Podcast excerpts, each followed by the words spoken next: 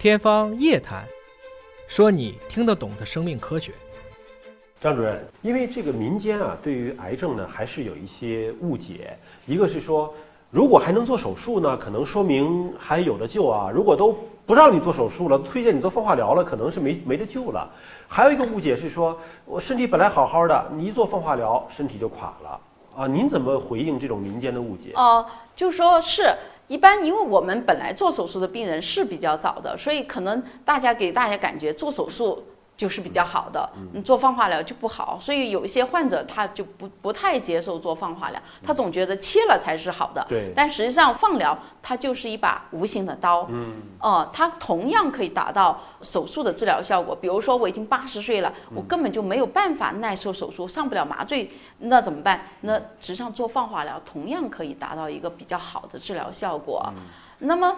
对于你说做放化疗之后，病人就就垮了，会吗？呃，会会，就是我们放化疗实际上它是有副作用的，因为因为放射的时候呢，我可能会对肠管啊会有一定的损伤，那么肠管然后病人都恶心、呕吐、吃不下东西、拉肚子等等，所以病人有一段时间是。不是特别舒服的，所以我们要加强支持治疗，呃，让病人度过这个放疗关之后，他会慢慢逐渐逐渐好转的。我们放疗的之后的病人活十多年的也有啊，也并不见得没有。就是到您这儿来就诊的宫颈癌的患者，大部分是年龄是在什么样的年龄程度？然后癌症的这个期数啊，是属于。早中晚什么期？嗯，呃，从我们自己的资料来看呢，大概我们的宫颈癌的好发年龄仍然是就大概四十岁到六十岁之间。嗯，大概我们医院这样的病人大概占了百分之六十多到七十的样子。嗯，所以实际上这个时候，我觉得对于女性来说，正是家庭的中流砥柱的时候，所以得了一个癌症，还是对家庭来说打击挺大的。那来找您的时候，大部分是属于什么期了？因为我是搞专门搞妇科肿瘤，主要是以手术为主啊，所以在我这儿可能早期的病人会更多一些。那么如果是晚期一点的，或者是只能做放疗的病人，我们是专门放疗科有一个盆组，就专门做宫颈癌放疗的，这样。但是我们协作的也比较紧密啊。因为您可能是以这个这操刀为主，是 操刀为主，所以还能够操刀做手术的相对还。早一些，比较早一些。对，但是现在是不仅仅是一个科室来针对一个病人，好像有一种叫做多学科会诊。对，你说的没错。多学科会诊要多少个学科才叫多学科会诊？哦，为什么要用多学科会诊？实际上，多学科会诊呢，我们也叫 MDT，我们简称为 MDT。现在是比较呃流行或者一种。肿瘤治疗的一种诊断和治疗的一种模式。实际上，MDT 呢是二十世纪九十年代由那个 Anderson 癌症中心他们首先发起来的。它主要是，比如说我们相对相关联的一些科室，然后相对人比较固定的一些人呢组织起来，然后对。一个疾病，或者是对这个疾病的这部分疑难的患者呢，来进行这个多学科的讨论。因为随着这个现代医学的进步呢，可能，呃，它发展的特别快。那么我们每一个人来说，精力特别的有限，我没有办法。很广，我的医学知识非常的广泛，我只能可能针对某一个疾病或者某一个学科的疾病，我可以把它比较深入的来学习。专家们都是在某个细分领域对钻的比较深，对我钻的比较深，但是广度我不高。比如说我这个病人比较疑难的，还有合并症比较多的，或者是复发的患者，究竟什么样的治疗方式会更好呢？嗯，那么我们需要大家坐下来进行讨论。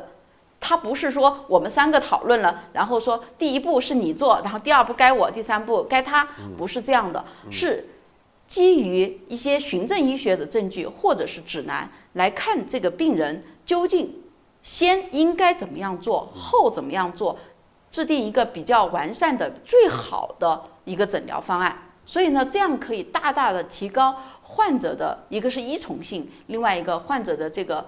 治疗的针对性、精准性，然后可以很好的让患者就得到更好的生存和改善生活质量。会有哪些不同的科室加入到这个多学科会诊当中来？呃，它是根据不同的疾病来进行选择的。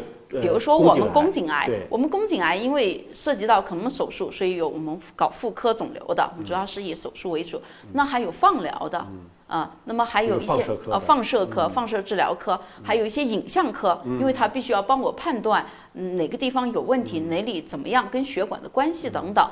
那么还有病理科，病理科啊、还有内科，比如说有一些特别晚期复发的病人，可能我们要化疗，甚至一些 GCP 就是药物临床试验的，所以可能有这么多的科室需要参与到我们这个工作当中来。您刚才一说到就是五六个科室，对，都是主任级别的，对。都是专家级别的，对。谁听谁的？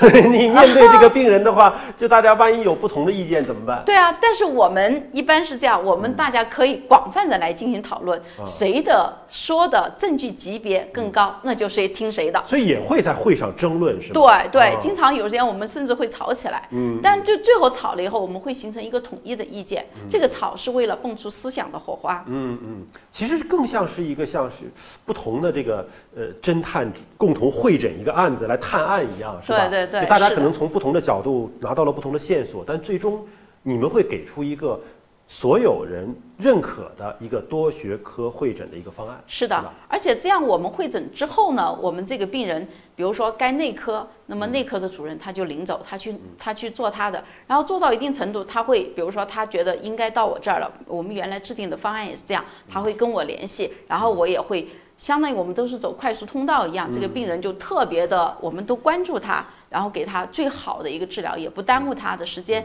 所以这样治疗起来呢，实际上效果是比较好的。那么是什么样的病人可以享受这种多学科会诊的这种方案？哦，在我们医院呢有几种，一个我们有个宫颈癌的 MDT，有一个团队，就是刚才我讲到的那些科室的，我们有一个定期的一个业务学习，以及呃对于疑难还有复杂的有合并症的这部分患者或者复发的患者呢，我们会来进行一个定期的讨论。